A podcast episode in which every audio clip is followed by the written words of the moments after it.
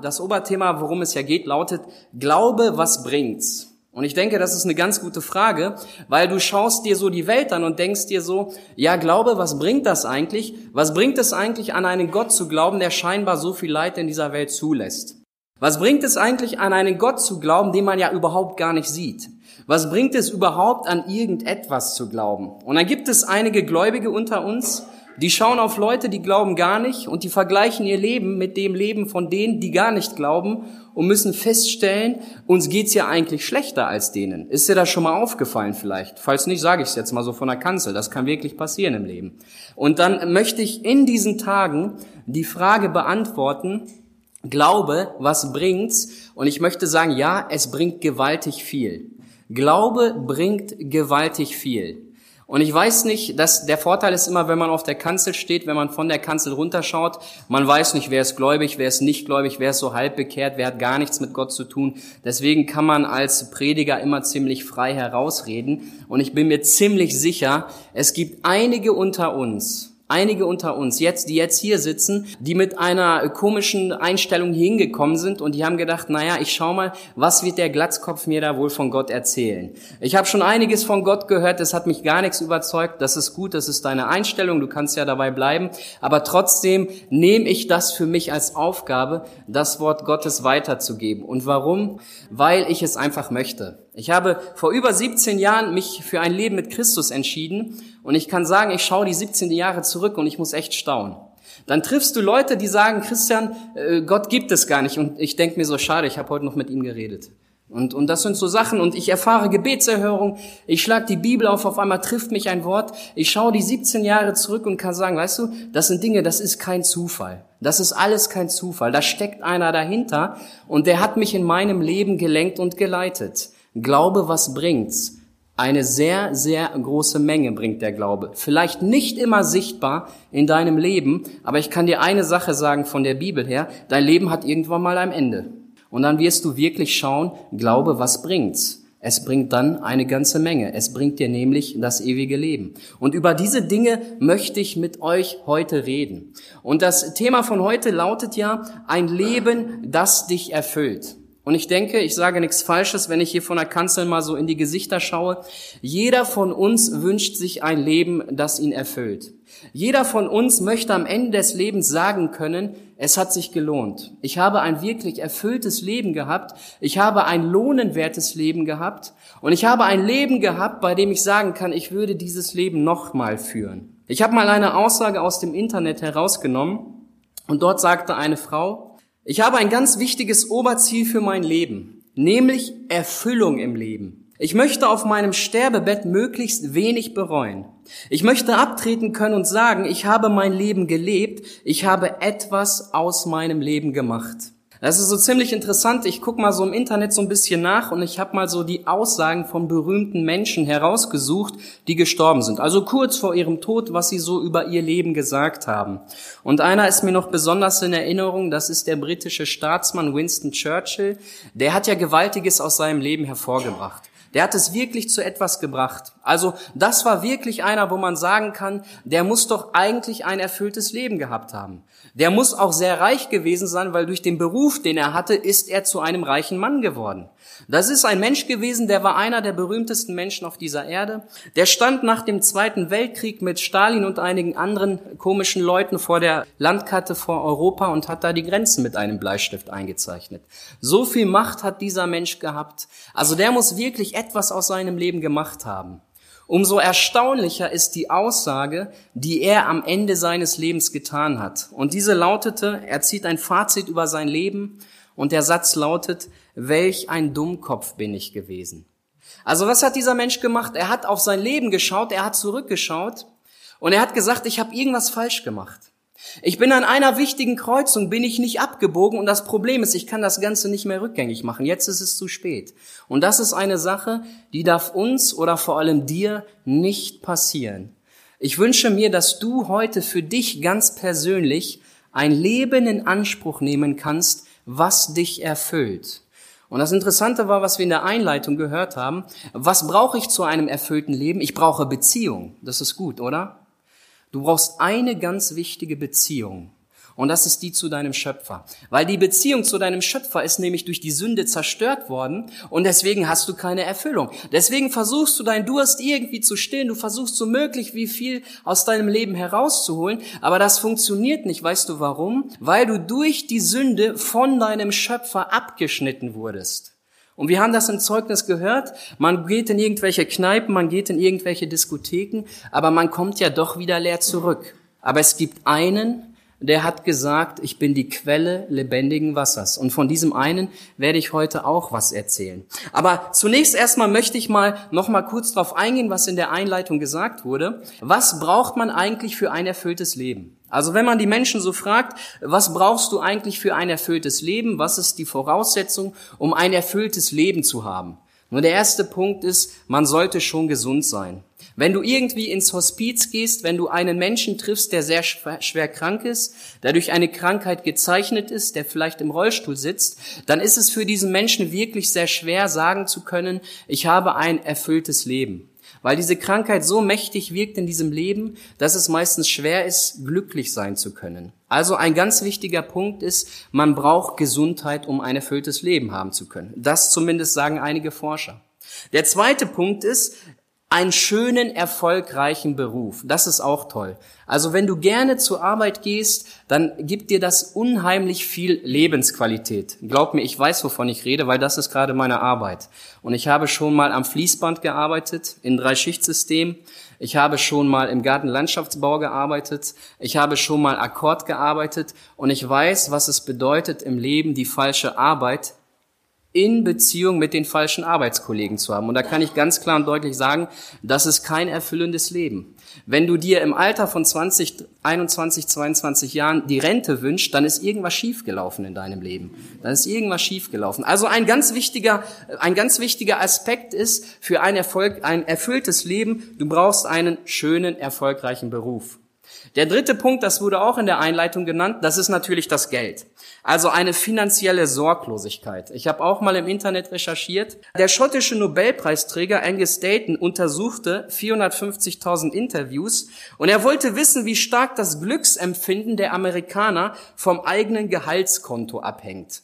Und es kam eine Zahl raus und die Zahl bedeutet, die Zahl lautete 75.000 Dollar, also umgerechnet 61.000 Euro. Also bei diesem Jahresgehalt bist du eigentlich ganz zufrieden und glücklich, aber wenn du mehr bekommst, steigert es nicht dein Glück. Hier sitzen ja einige EFA-Mitarbeiter, die sind vollzeitlich hier angestellt. Lasst das bei 61.000 Euro. Ihr werdet nicht glücklicher, wenn ihr mehr bekommt. Also das ist das, was dieser was dieser Forscher so rausgefunden hat. Und ich möchte jetzt mal Folgendes mit euch machen. Ich möchte mal gemeinsam mit euch eine Person aus dem Neuen Testament anschauen, die das scheinbar alles gehabt hat. Also dieser Mensch ist zumindest, sagt die Bibel, nicht, dass er krank war. Deswegen gehe ich mal stark von aus, er war gesund. Und dann zu dem Ganzen ist er noch sehr reich gewesen. Das heißt also, dieser Mensch hatte eigentlich alle Voraussetzungen, um ein glückliches, zufriedenes und erfülltes Leben zu führen. Die Bibel nennt ihn in der Überschrift zumindest, naja, die Überschriften sind ja nicht inspiriert, aber ich nehme das von Luther mal so an, der überschreibt das Ganze mit der reiche Jüngling. Jüngling ist ein komischer Begriff, ich nenne ihn einfach einen reichen Mann. Also, da gibt es einen reichen Mann, man weiß gar nicht, was er gemacht hat, vielleicht war er ein erfolgreicher Unternehmer, vielleicht besaß er mehrere Häuser, er konnte zu jeder Zeit an jedem Ort der Welt Urlaub machen, wie es damals vor 2000 Jahren möglich war für ihn, und um seine Zukunft brauchte er überhaupt nicht besorgt sein, denn der war ziemlich reich reich, dem ging es wirklich gut. Das heißt, er besaß alle Voraussetzungen, um ein glückliches und erfülltes Leben zu führen. Aber es gab eine Sache in seinem Leben, die hat ihn keine Ruhe gelassen. Es gab eine Sache in seinem Leben, die hat ihn gequält. Es gab nämlich eine Frage, die konnte ihm kein Mensch auf der Welt beantworten. Es gab eine Frage, die war so wichtig für ihn und da hat er sich aufgemacht, er hat geforscht, er hat gesucht und er hat keinen Menschen gefunden, egal wie viel Geld er ihnen bezahlt hätte, der ihm diese Frage beantworten konnte. Und dieser reiche Mann, hat an einem Tag von einem Menschen gehört, der erstaunliche Dinge getan hat. Man hörte, er kann Kranke heilen. Man hörte, er hat Blinden das Augenlicht geschenkt. Man hörte sogar, er kann Menschen von den Toten auferwecken. Und man hörte, dass dieser Mensch Dinge gesagt hat, die noch nie zuvor ein Mensch gesagt hat und dass er Dinge getan hat, die ein Mensch überhaupt nicht in der Lage ist zu tun. Und dieser reiche Mann hörte von Jesus Christus. Und an einem Tag hörte er sogar, dass dieser Jesus bei ihm in der Nähe war. Und dann blieb diesem reichen Menschen nichts übrig, als unbedingt dorthin zu gehen und unbedingt mit diesem Jesus zu sprechen. Dann hat er diesen Jesus von ferne gesehen, dann ist er auf ihn zugelaufen, er ist auf seine Knie vor Jesus gefallen und er hat ihn eine Frage gestellt, die alle anderen Fragen ganz, ganz weit in den Schatten stellt. Und diese Frage lautete, was muss ich tun, damit ich das ewige Leben bekomme. Also dieser reiche Mann, der alle Voraussetzungen hatte, um ein glückliches, zufriedenes Leben zu haben, der jeden Ort der Welt bereisen konnte, der sich alles kaufen konnte, was er wollte, der sich eigentlich keine Gedanken machen brauchte, machte sich Gedanken über das ewige Leben. Und er kam mit Jesus Christus zu dieser Frage und stellte ihm ganz klar diese Frage, was muss ich tun, damit ich das ewige Leben bekomme? Das ist ja so, dass wir uns als Menschen sehr viele Fragen stellen. Ich sehe einige junge Leute unter uns, die stellen sich vielleicht die Frage, was studiere ich eigentlich mal später? Oder was für eine Ausbildung mache ich? Dann gibt es einige, die stellen sich vielleicht die Frage, ich bin seit zehn Jahren in diesem Beruf, möchte ich die nächsten 40 Jahre dort arbeiten? Oder 30, sagen wir mal 30, wir machen das mal ein bisschen tiefer. Und dann gibt es viele Fragen, die man sich stellt. Dann gibt es manch einen, der ist schon 18 Jahre noch gar nicht verheiratet, der stellt sich die Frage, was für einen Sinn hat das Leben eigentlich? Und das gibt viele Fragen, die man sich so stellen kann. Und dieser reiche Mann hätte auch andere Fragen stellen können. Er wäre beispielsweise zu Jesus gegangen und hätte zu Jesus sagen können, Herr Jesus, ich weiß, dass du alle Fragen beantworten kannst, die man dir stellt. Jetzt beantworte mir doch mal bitte die Frage, wie kann ich denn mein Geld anlegen, dass es vor jeder Wirtschaftsinflation geschützt ist? Und wenn du mir diese Frage beantworten kannst, dann kannst du mir die Frage beantworten, was muss ich tun, damit ich ganz, ganz lange lebe, um ganz viel von meinem Reichtum noch auskosten zu können. Das sind Fragen, die hätte er ihm stellen können. Aber er stellt die Frage nach dem ewigen Leben. Und wisst ihr, was das Schöne ist? Der kommt zu Jesus, er fragt Jesus, er stellt ihm die Frage und Christus sagt nicht zu ihm, du weißt du, das ist eine sehr schwere Frage, komm doch mal in zwei Tagen vorbei, ich kann mal gucken, ob ich sie dir beantworte. Das sagt Jesus nicht. Jesus sagt auch nicht, du, diese Frage ist so schwer, die kann ich dir gar nicht beantworten. Das sagt Jesus nicht. Jesus redet nicht irgendwie drum herum, sondern wisst ihr, was Jesus tut? Er beantwortet ihm die Frage. Also diese eine Frage, die kein Mensch ihm beantworten konnte, die ihn wahrscheinlich das ganze Leben beschäftigt hat, wo er Philosophen Geld gegeben hat, wo er bestimmte Leute hat äh, einreiten lassen mit einem Esel bei sich zu Hause, den hat er Geld gegeben, so jetzt müsst ihr mal beantworten, hier habt ihr das Geld, sagt mir, was muss ich tun, dass ich ewiges Leben bekomme. Keiner konnte ihm die Frage beantworten. Und er geht zu Jesus, er stellt ihm die Frage und Jesus beantwortet ihm diese Frage. Und wisst ihr, was Jesus sagt? Willst du zum Leben eingehen, so halte die Gebote. Ganz einfach, überhaupt kein Problem. Du willst ewiges Leben haben, dann halte doch einfach die Gebote ein. Das ist überhaupt kein Problem. Und Jesus sagt nicht, du bist ein reicher Mann, du kannst jetzt mal Folgendes machen. Geh mal durch deine Siedlung, such dir die armen Leute raus, guck mal die Häuser, die kaputt sind und bezahl den Leuten die Reparatur. Also Christus spricht nicht von guten Werken, das tut er nicht. Christus sagt nicht zu diesem reichen Mann, weißt du, da gibt es eine Oma, die muss morgens immer zum Bäcker und die Straße ist sehr gefährlich. Du kannst jetzt dich da hinstellen und jedes Mal mit der Oma über die Straße rübergehen. Oder du kannst auch einen einstellen, den bezahlst du, der macht das. Aber das sagt Jesus nicht. Jesus sagt nicht, du sollst irgendwelche großen Gelder spenden. Das sagt Jesus nicht. Jesus spricht nicht davon, dass er gute Werke tun soll, sondern Jesus spricht, du sollst die Gebote halten. Und er redet nicht von irgendwelchen Geboten, sondern er redet von den Geboten, die Gott den Menschen gegeben hat. Und jetzt zählt Christus einige auf. Er nennt, er sagt beispielsweise, du sollst nicht stehlen oder du sollst nicht lügen. Also das sind Gebote, die hat Gott den Menschen gegeben. Du sollst nicht stehlen und du sollst nicht lügen. Und jetzt kommt eine sehr interessante Aussage von diesem reichen Mann oder von diesem reichen Jüngling eher. Der schaut zurück auf sein Leben, er guckt sich seine ganzen Jahre an und sagt zu Jesus Christus, das habe ich alles eingehalten von meiner Jugend auf. Das ist krass, oder? Er schaut sich sein ganzes Leben an. Ich weiß nicht, wie alt er ist. Vielleicht ist er 22, 23, 24. Er guckt die ganzen Jahre zurück und sagt, ich habe noch nie gelogen. Ich habe auch noch nie gestohlen. Ich bin völlig untadelig. Ich lebe total in Gemeinschaft mit Gott. Also wenn hier unter uns einer sitzt, der wirklich bei der Frage, hast du schon mal gelogen, mit Nein antwortet, das ist krass, aber dann hast du zum allerersten Mal gelogen wahrscheinlich. Ich möchte jetzt mal Folgendes mit euch tun. Ich möchte, dass wir uns jetzt mal diese Gebote ein bisschen anschauen. Nehmen wir mal einfach das Gebot, du sollst nicht lügen. Ähm, und ähm, ich habe mal Folgendes gemacht. Ich habe Google mal gefragt, wie oft lügt der Mensch am Tag? Mit dem vollen Vertrauen, dass Google mich nicht angelogen hat. Was würdet ihr sagen, wie oft am Tag lügt der Mensch? Was würdet ihr sagen? Könnt mal so ein bisschen reinrufen. Zehnmal? Wer bietet mehr? 20, okay. Mehr? 50? Kommst nachher mal zur Seelsorge? Okay, so was so, nennt, nennt noch mal so ein paar Zahlen, so wie oft lügt der Mensch am Tag so. Wir haben ja 20, 50, geht's noch höher oder 200 nach einer Studie. Ich habe das mal nachgeschaut und tatsächlich, also wenn zwei Leute das bestätigen, dann muss das stimmen. Der Mensch soll angeblich 200 Mal am Tag lügen. Als ich das zum ersten Mal gehört habe, habe ich gedacht, wow, das ist ja ziemlich viel. Dann habe ich mal Folgendes gemacht. Ich bin mal so den Alltag durchgegangen. Und ich habe mir mal so Situationen angeschaut, wo ist denn der Mensch eigentlich in der Lage zu lügen? Also jetzt nicht wir hier im Gebäude, sondern die außerhalb. Also wie oft kann der Mensch am Tag lügen und welche Situationen gibt es? Stell dir mal folgende Situation vor. Deine Frau kommt vom Friseur nach Hause. Ich habe doch noch gar nichts gesagt. Das habt ihr, habt ihr schon mal erlebt, oder? Okay.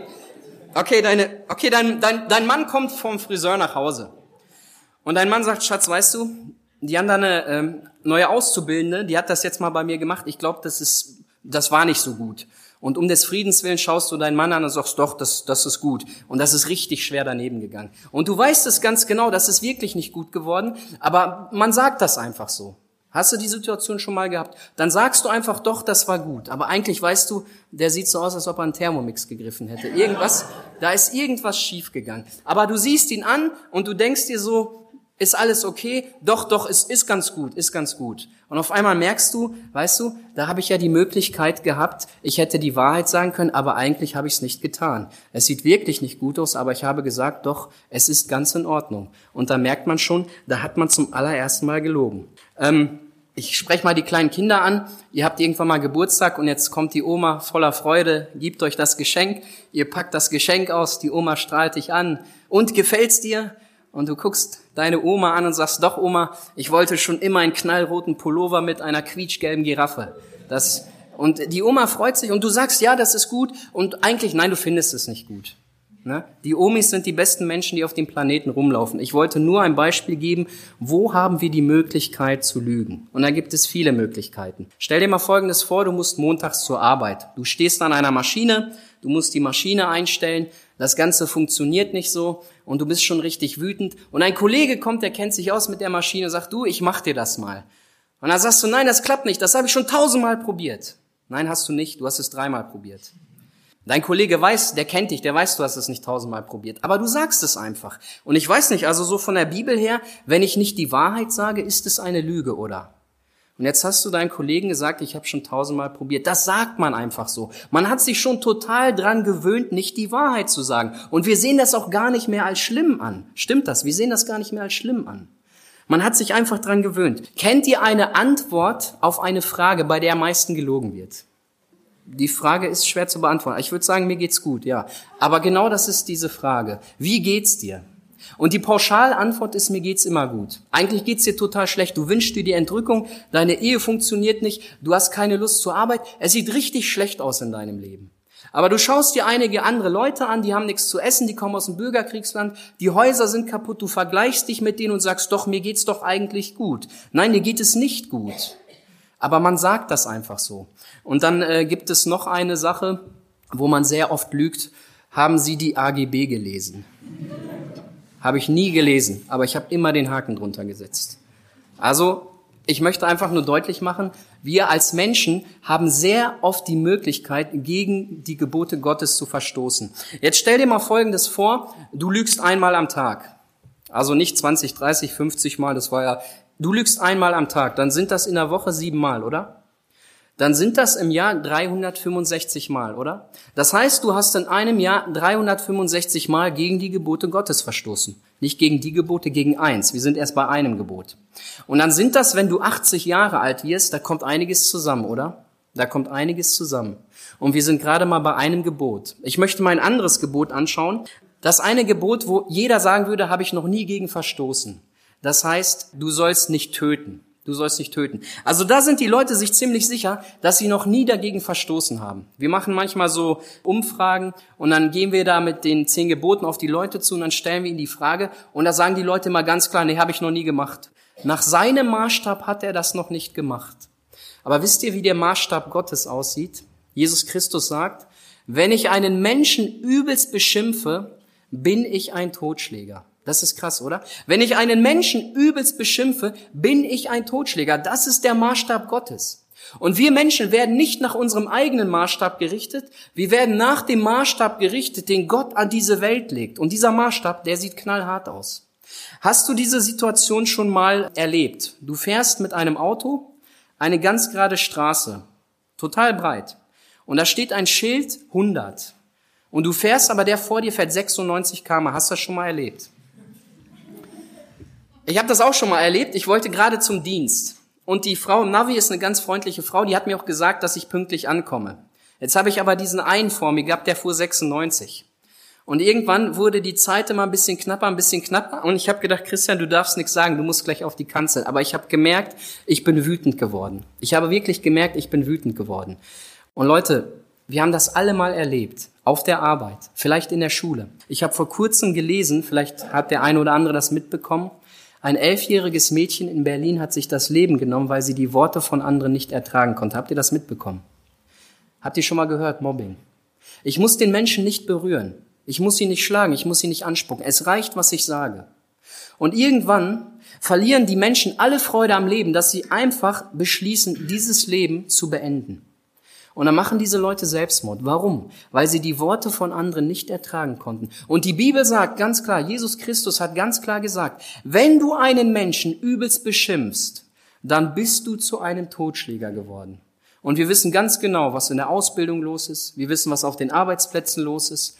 Wir wissen, was in den Schulen los ist, teilweise schon in den Kindergärten. Und das ist das, was die Bibel als Totschlag bezeichnet. Würde ich zu einem Menschen hingehen und ihm das sagen, der würde natürlich sagen, das ist auf keinen Fall Totschlag. Ich pack den doch nicht mal an. Nach seinem Maßstab ist es okay, aber nicht nach dem Maßstab, mit dem Gott einmal diese Welt richten wird. Ich möchte mal ein anderes Gebot mit euch durchgehen. Das lautet, du sollst nicht die Ehe brechen. Ich bin mal mit der Umfrage in die Stadt gegangen und habe einen jungen Mann mal gefragt, hast du schon mal die Ehe gebrochen? Er sagte, nein, ich bin gar nicht verheiratet. Wenn er ein bisschen mehr nachgedacht hätte, hätte er gedacht, doch, das ist eigentlich schon möglich, auch wenn man nicht verheiratet ist. Ich stelle dir mal so die Frage und ich stelle mal bewusst den Männern die Frage. Noch nie einer Frau begehrliche Blicke hinterhergeworfen? Auf der Arbeit? Noch nie gemacht? Irgendwo in einer Stadt, wo man leicht bekleidet ist, noch nie gemacht? Keine unreinen Gedanken gehabt? Denn das ist eben das, was die Bibel als Ehebruch bezeichnet. Jesus Christus hat gesagt, wenn du eine Frau begehrlich anschaust, dann hast du in deinem Herzen schon mit ihr die Ehe gebrochen. Ich gebe dir mal ein Stichwort, Internet. Ganz großes Problem. Ganz, ganz großes Problem. Ich lese dir mal einiges vor von Deutschland. Pro Sekunde sind fast 30.000 Menschen mit dem Konsum von Pornografie beschäftigt im Internet. 40 Prozent der Erwachsenen streifen regelmäßig durchs virtuelle Rotlichtmilieu. Über 60 Prozent der Angebote im Internet weisen erotische Inhalte auf. Jetzt stell dir mal Folgendes vor, da sitzt einer und guckt sich das an. Und du gehst jetzt hin mit der Bibel und sagst, weißt du, das, was du da tust, das ist Ehebruch. Der wird sagen, auf gar keinen Fall. Ich kenne die Frau nicht. Sie ist nicht real für mich. Ich kann sie gar nicht mal berühren. Die ist da in dem Display. Die ist gar nicht real für mich, diese Frau. Meine Frau sitzt zu Hause. Da ist alles in Ordnung. Nach seinem Maßstab schon, nicht nach dem Maßstab, den Gott an diese Welt gesetzt hat. Ich kann mich erinnern, als wir 13, 14 Jahre alt waren, wir saßen in einer Eisdiele mit ein paar Jungs. Das war schön im Sommer, da gingen einige Frauen lang und wir haben den Lüstern hinterhergeguckt. Als Teenie haben wir so gemacht. Und wenn jetzt einer gekommen wäre und hätte gesagt, Jungs, ihr seid alles Ehebrecher, hätte ich gesagt, totaler Schwachsinn. Außer meiner Mama habe ich noch nie eine Frau angefasst. Ich kenne die gar nicht. Die geht doch nur da lang. Warum soll ich ein Ehebrecher sein? Nach meinem Maßstab nicht. Aber nach dem Maßstab Gottes bin ich ein Ehebrecher geworden. Nach dem Maßstab Gottes bin ich ein Ehebrecher geworden. Und dann gibt es noch ein Gebot, beispielsweise, du sollst nicht stehlen. Jetzt liegt der geklaute Apfel vom Aldi schon einige Jahre zurück. Aber ich stelle dir mal die Frage, was ist mit den Sachen aus dem Internet, die du runterlädst? Ist das alles legal? Kannst du wirklich mit reinem Gewissen sagen, ist alles okay? Es gibt ja viele Grauzonen im Internet, oder? Und wo wir als Christen uns das auch schön reden und sagen, nee, das ist schon in Ordnung, das, das ist halt alles okay. Ist das vor Gott wirklich so? Ich erzähle dir mal ein anderes Beispiel. Ein junger Evangelist, der aus dem Region äh, Celle kommt, der wollte mal in die Stadt fahren und er wollte da was einkaufen und dann ist er da hingefahren und dann wollte er einen Parkplatz suchen und da steht, dass man bis 19 Uhr ein Ticket ziehen muss. Es war aber 18.40 Uhr. Und der junge Evangelist wusste, ab 17 Uhr sind die Beamten schon zu Hause, da kontrolliert keiner. Und dann ist dieser junge Evangelist da um 18.40 Uhr hingefahren, ohne ein Ticket zu ziehen. Dieses Ticket gehört der Stadt Celle. Das heißt, dieser junge Evangelist hat der Stadt Celle eigentlich Geld vorenthalten. Ist das richtig, oder? Kann man das als Diebstahl bezeichnen oder nicht? Irgendwie schon, ne? Ja, ich habe gedacht, alle schütteln jetzt, ich habe es gehofft, aber nein, doch, es war eigentlich Diebstahl, oder? Und ich möchte einfach deutlich machen, wir haben so oft die Möglichkeit, so oft gegen die Gebote Gottes zu verstoßen. Wir haben so oft die Möglichkeit, im Angesicht Gottes zu widerstehen und zu sagen, nein, ich halte dein Gebot nicht ein. Diese Möglichkeit haben wir sehr, sehr oft. Jetzt stell dir mal Folgendes vor. Du nimmst jetzt mal die zehn Gebote und du bist in der Lage, neun Gebote einzuhalten. Das ist super, ne? Das ist eine Trefferquote 90 Prozent. Wenn du eine Arbeit schreiben würdest, ein Examen, dann hättest du eine richtig gute Note. Also du bist in der Lage, neun Gebote von den zehn Geboten einzuhalten. Dann sieht es eigentlich gut aus, aber nicht bei Gott. Und was steht da? Jakobus 2, Vers 10. Denn wenn jemand das ganze Gesetz hält und sündigt gegen ein einziges, der ist am ganzen Gesetz schuldig. Das ist knallhart, oder? Das ist ein krasser Maßstab, den Gott hier nimmt. Gott sagt, ich habe zehn Gebote. Wenn du gegen ein einziges Gebot verstößt, du bist an den ganzen anderen schuldig. Und weißt du, was das heißt? Die komplette Welt ist schuldig vor Gott. Es laufen sieben bis acht Milliarden Menschen auf dieser Welt rum und Gottes Urteil lautet, alle haben gesündigt und erlangen nicht die Herrlichkeit, die ich ihnen zugedacht habe. Stell dir mal Folgendes vor, Gott würde heute äh, den Thron der Gnade verlassen und er würde auf dieser Erde seinen Richterstuhl aufstellen. Und er würde sieben Milliarden Menschen zum Gericht antreten lassen, nach seinem Maßstab. Wie würde das Ganze aussehen? Schlecht, oder? Gott würde alle Menschen im Gericht schuldig sprechen. Kein einziger Mensch wäre in der Lage, vor Gott zu bestehen. Kein einziger Mensch wäre in der Lage. Gottes Zunge würde jeden Menschen im Gericht schuldig sprechen. Und ihm bleibt nichts übrig, als hilflos der Verdammnis entgegenzugehen. Gehen wir zurück zu diesem reichen Mann. Er fragt nach dem ewigen Leben. Jesus sagt, du musst die Gebote halten. Er schaut zurück auf sein Leben, sagt, kein Problem, ich halte alle Gebote ein. Und wenn er tief in sein Herz hineingeschaut hätte, wüsste er genau, er ist schuldig vor Gott. Er ist schuldig vor Gott. Und dieser junge Mann hat das geahnt. Denn er schaut Jesus an und sagt, das alles habe ich gehalten, aber was fehlt mir noch? Er schaut auf sein Leben, er sieht sich gerechtfertigt vor Gott, aber er hat keine Heilsgewissheit. Ein stark religiöser Mann, zu 100 Prozent sicher, er hält alle Gebote Gottes, schaut tief in sein Herz und hat keine Heilsgewissheit. Er weiß ganz genau, nein, da fehlt eine Sache. Ich habe keine Heilsgewissheit. Ich bin mir ziemlich sicher, ich halte die Gebote Gottes ein. Aber irgendwas stimmt nicht. Was haben wir in der Einleitung gehört? Beziehung, oder? Beziehung. Was gibt ein erfülltes Leben? Es ist die Beziehung.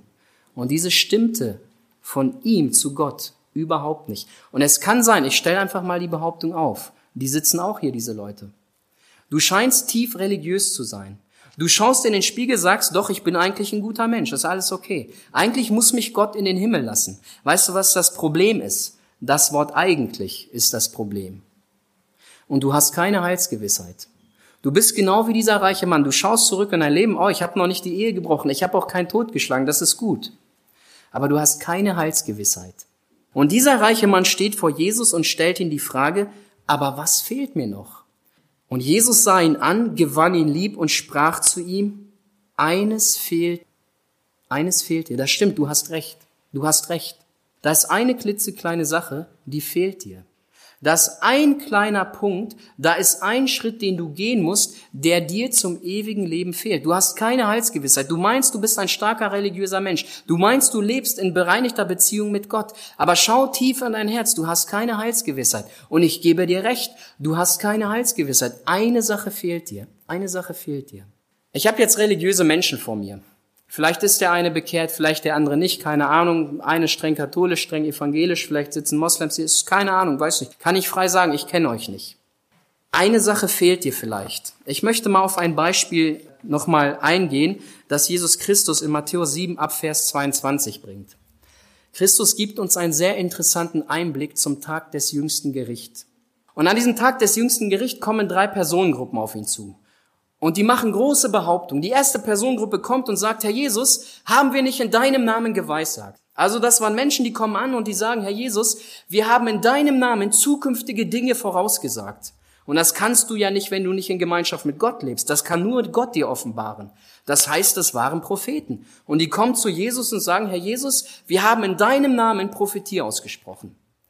Dann kommt die nächste Gruppe und sagt, Herr Jesus, haben wir nicht in deinem Namen Dämonen ausgetrieben? Das ist gewaltig, oder? Dämonen, das ist eine finstere Macht, die kannst du nicht einfach austreiben. Da brauchst du Gottes Hilfe, du brauchst Gottes Vollmacht. Und diese Leute haben das scheinbar getan.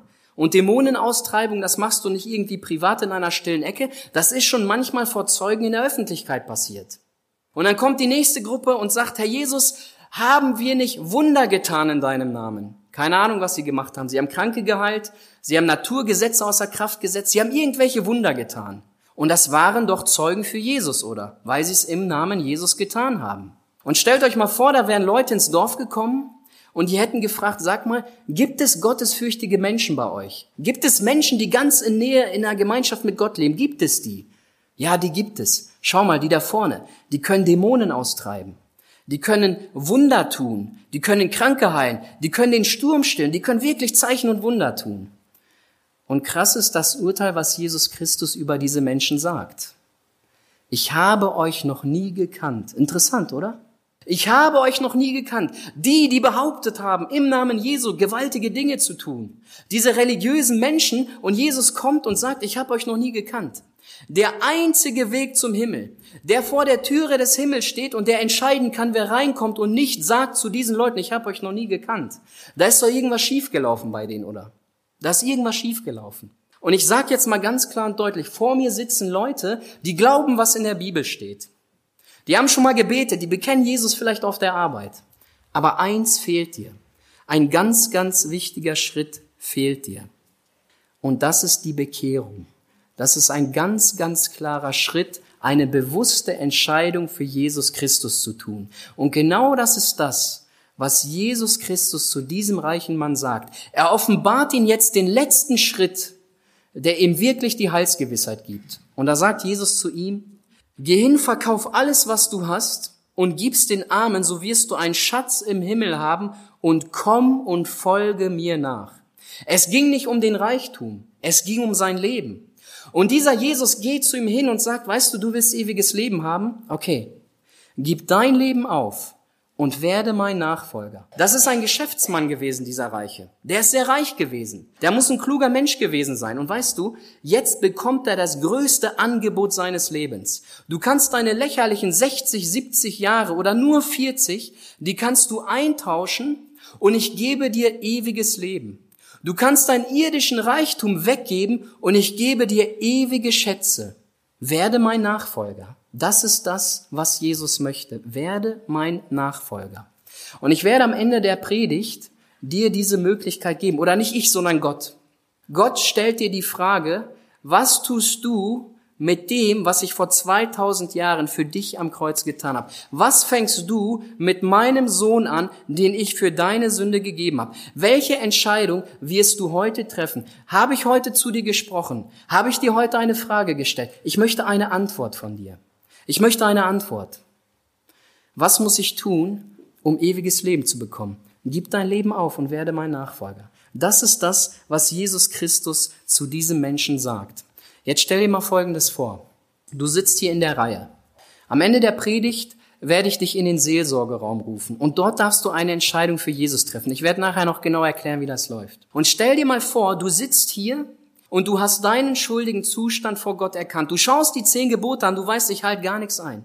Ich stehe schuldig vor Gott, ich kann Gott nichts geben. Und du nimmst das im Glauben an, was Christus vor 2000 Jahren für dich getan hat. Du nimmst das Angebot an, was Jesus dem reichen Jüngling vor 2000 Jahren gegeben hat. Du gibst dein Leben bewusst auf, du stellst es unter die Herrschaft Jesu. Du sagst zu Jesus, Herr Jesus, ab heute folge ich dir nach. Ich werde dir den ersten Platz geben. Du hast den ganzen Himmel zurückgelassen. Du hast dein Blut vergossen. Du hast dein Leib brechen lassen. Du bist für meine Sünde ins Gericht gegangen und ab heute gebe ich dir den ersten Platz in meinem Leben. Weißt du, was in dem Augenblick passiert? Das sage ich dir. In dem Augenblick, wenn du das im Glauben annimmst, wird Gott dir deine gesamte Lebensschuld vergeben. Er wird deinen Namen eintragen ins Buch des Lebens und du wirst heute ein Kind Gottes. Du darfst Gott vor dem kein Mensch bestehen kann, noch nicht mal im Ansatz, den darfst du deinen lieben Vater nennen. Wenn du das im Glauben heute annimmst, was Christus für dich getan hat. Und jetzt pass mal auf, was passiert. Du bist voller Freude, du gehst raus aus diesem Gebäudehaus, du gehst in dein Auto, du steigst ins Auto, du fährst und hast einen tödlichen Unfall. Kann passieren, wir wissen das nicht. Und jetzt kommst du in das Gericht Gottes. Und jetzt kommt der Satan, das ist der Verkläger, so heißt er, der kommt mit den zehn Geboten vor dir hin und stellt sich vor dir und Gott. Und dann sagt der Satan über dich, du bist ein Totschläger. Und Gott sagt nein, weil mein Sohn niemals jemanden totgeschlagen hat. Dann kommt er und nimmt das nächste Gebot, du bist ein Ehebrecher. Und Gott sagt nein, weil mein Sohn niemals die Ehe gebrochen hat. Du bist ein Lügner. Und Gott sagt nein, ist er nicht, weil mein Sohn Jesus niemals gelogen hat. Weißt du, was hier passiert ist? Du hast durch deine Bekehrung, durch deine bewusste Entscheidung für Jesus, durch das im Glauben annehmen, Jesus aufnehmen, hast du keine Sünde mehr vor Gott. Und er sieht in dir keinen Sünder. Er sieht in dir keinen, der gelogen hat, sondern er sieht in dir jemanden, der untadelig, unverklagbar und makellos vor ihm im Gericht Gottes steht. Warum? Weil du ein toller Kerl bist, eine tolle Frau? Nein. Weil du dich vor Jesus als ein Sünder bekannt hast weil du das im Glauben angenommen hast, weil du Jesus aufgenommen hast, weil du vor Jesus gesagt hast, Herr Jesus, ich kann dir nichts bieten, ich habe nichts, aber du hast alles und ich nehme das heute im Glauben an. Und dann wirst du ein Kind Gottes und das ist der einzige Weg, in den Himmel zu kommen, durch das Kreuz. Es gibt keinen anderen Weg. Und jetzt stell dir mal die andere Situation vor. Du sitzt hier in den Reihen und solche gibt es auch. Die sagen, ach, weißt du, was der da erzählt, das ist alles Blödsinn, habe ich schon ein paar Mal gehört, das glaube ich alles gar nicht, alles Schwachsinn. Du gehst raus, steigst ins Auto, hast einen tödlichen Unfall, kommst in das Gericht Gottes, das steht so in der Bibel. Und dann kommst du in das Gericht Gottes. Dann kommt der Satan mit den zehn Geboten zu dir. Du bist ein Totschläger. Nein, ich habe noch nie einen Tod geschlagen. Gott sagt doch, hast du. Ich kann dir zeigen, wann, ich kann dir zeigen, wen, ich kann dir zeigen, wie oft, ich kann dir zeigen, um welche Uhrzeit. Seitdem du hier geboren wurdest, wird ein Buch über dich geschrieben. Und nach diesem Buch wirst du gerichtet. Dann kommt der nächste Punkt, du bist ein Ehebrecher. Du sagst, nein, auf keinen Fall, ich habe noch nie meine Frau betrogen. Gott sagt doch, ich kann dir zeigen, wann, ich kann dir zeigen, wo, ich kann dir zeigen, wie, ich kann dir zeigen, wie oft. Ich kann dir das mit der Uhrzeit zeigen. Es wird alles aufgeschrieben. Weißt du, was dann passiert? Schuldig in allen Anklagepunkten. Schuldig in allen Anklagepunkten. Und weißt du, was mit dem passiert, der Jesus aufgenommen hat? Freispruch in allen Anklagepunkten. Freigesprochen in allen Anklagepunkten. Und dieser eine letzte Schritt, wie man das ewige Leben bekommt, offenbart Jesus diesem reichen Jüngling. Und jetzt hätte er Luftsprünge machen müssen. Jetzt hätte er sich wahnsinnig freuen können. Jetzt hätte er sagen können, Leute, wisst ihr was? Ich habe die Antwort gefunden, die ich mein ganzes Leben gesucht habe. Mit dem ganzen Geld der Welt konnte ich die Antwort nicht kaufen, aber dieser Jesus hat mir die Frage beantwortet. Ich habe ewiges Leben gefunden. So hätte seine Reaktion sein können. Aber wisst ihr, wie seine Reaktion gewesen ist? Er aber wurde entsetzt über das Wort und ging traurig davon, denn er hatte viele Güter. Das Angebot seines Lebens hat der reiche Mann nicht angenommen. Viele super Geschäfte gemacht. Aber an diesem Platz, zu dieser Zeit, an diesem Ort, ist er der größte Dummkopf auf der Welt geworden. Er hat dieses einmalige Angebot ausgeschlagen. Wisst ihr, was das Einmalige ist an diesem reichen Mann? Er sprach persönlich von Angesicht zu Angesicht mit Gott. Er fragte Gott und Gott persönlich antwortete ihm mit einer verbalen Stimme. Er schaute Gott in die Augen.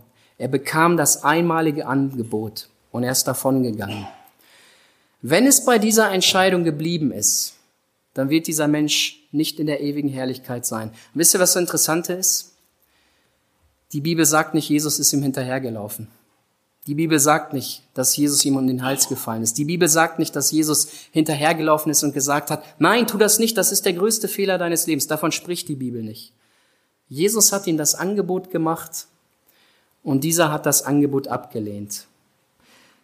Wo er jetzt wirklich ist, können wir zu 100 Prozent nicht sagen. Ist Jesus ihm nochmal begegnet? Hat er ihm nochmal das Angebot gemacht? Das wissen wir nicht. Aber eine Sache wissen wir. Er befindet sich seit 2000 Jahren in der Ewigkeit. Seit 2000 Jahren befindet dieser Mensch sich in der Ewigkeit. Hat er dieses einmalige Angebot ausgeschlagen? Ist es dabei geblieben? Ist er der größte Dummkopf auf dieser Erde gewesen zu diesem Zeitpunkt? Ich habe diese Predigt schon einmal gehalten. Ich habe die Möglichkeit zum Seelsorgegespräch gemacht. Ich saß mit einigen dort, die haben das angenommen. Und dann klopfte die Tür, eine Frau schaute rein und sagte, ich will nur ganz kurz was sagen. Ich sag so, ja, können Sie sagen, ist kein Problem. Und dann sagte sie mir, ich bin heute nicht entsetzt weggegangen. Weißt du, was diese Frau meinte? Sie hat das einmalige Angebot von Jesus angenommen. Diese Frau hat sich bekehrt. Und das ist das, was du heute auch tun darfst. Bekehrung heißt, ich gebe Jesus Christus ganz bewusst die Herrschaft über mein Leben. Ich bekenne mich vor Jesus Christus schuldig. Ich sage, Herr Jesus, ich habe nichts. Aber das, was du getan hast am Kreuz, das nehme ich heute im Glauben an. Und ich werde nicht weggehen wie dieser reiche Jüngling. Ich möchte dieses Geschenk des ewigen Lebens heute von dir persönlich aus deiner Hand nehmen. Und wir werden das folgendermaßen machen. Wir werden gleich ein Lied singen. Vor dem Lied werde ich noch ein Gebet sprechen. Und nach dem Gebet, während das Lied spielt, werde ich hier diesen Gang und die Treppe, die, die hier durch die Tür gleich rechts, da ist ein Raum. Das ist der Seelsorgeraum. Und dort werde ich bleiben. Da sind noch einige dabei. Das sind die Seelsorgehelfer. Und dann werde ich einfach auf dich warten. Und es kann sein, dass du zu denen gehörst, die sagen, weißt du, ich habe das alles gar nicht so richtig verstanden. Aber ich will, dass du mir das nochmal erklärst. Dann kann ich dir das nochmal erklären. Es kann sein, dass du zu denen gehörst, die sagen, ja, ich habe es verstanden. Und ja, ich möchte Jesus heute in mein Leben aufnehmen. Ich möchte diese Bekehrung vollziehen. Ich will Jesus mein Leben geben. Ich möchte von meinem falschen Weg, von meiner eigenen Gerechtigkeit, von meinem Egoismus möchte ich weg. Und ich will Jesus Christus den ersten Platz geben. Dann darfst du auch dorthin kommen. Vielleicht gehörst du zu denen, die das schon mal getan haben. Davon gibt es auch immer welche. Aber du gehörst zu denen, die sagen, weißt du, meine Beziehung zu Jesus, die ist nicht gut. Und Beziehung ist ja das, was uns erfüllt. Und wenn die Beziehung zum Schöpfer, zu Jesus Christus nicht stimmt, dann kannst du kein erfülltes Leben führen. Lass diese Beziehung heute durch Christus wiederherstellen. Schau mal, was da steht. Kommt zu mir, so werdet ihr Ruhe finden. Das ist das, was Jesus zu dir sagt. Du darfst heute zu mir kommen. Egal, was du getan hast, ich werde dir das alles vergeben. Aber das Einzige, was ich will, mach diesen Schritt. Mach diesen Schritt. Komm zu mir. Ich werde niemanden von mir stoßen, der zu mir kommt. Fass dir ans Herz und wag einfach diesen Schritt. Es geht nicht um den Raum. Es geht nicht um die Leute, die da sind. Es geht um die Einstellung im Herzen. Wenn du aus der Reihe rauskommst, durch die Tür rechts in den Seelsorgeraum, dann signalisierst du was für dich und Gott. Und du sagst, ich will was mit dir klären. Ich möchte mit dir etwas klären und das darfst du heute tun. Und ich weiß, dass dieser Schritt schwer ist. Es ist schwer, aus der Reihe rauszugehen und in den Seelsorgeraum zu gehen. Das ist schwer. Das hat immer mit Demut zu tun. Glaubst du, dass der Weg, den Jesus gegangen ist, leicht gewesen ist? Auf keinen Fall, oder? Es war ein schwerer Weg, aber er ist den gegangen. Und glaub mir, der Weg raus hier in den Seelsorgeraum, der ist leicht im Gegensatz zu dem, was Christus getan hat. Nimm diesen Weg heute für dich in Anspruch und triff heute eine klare Entscheidung.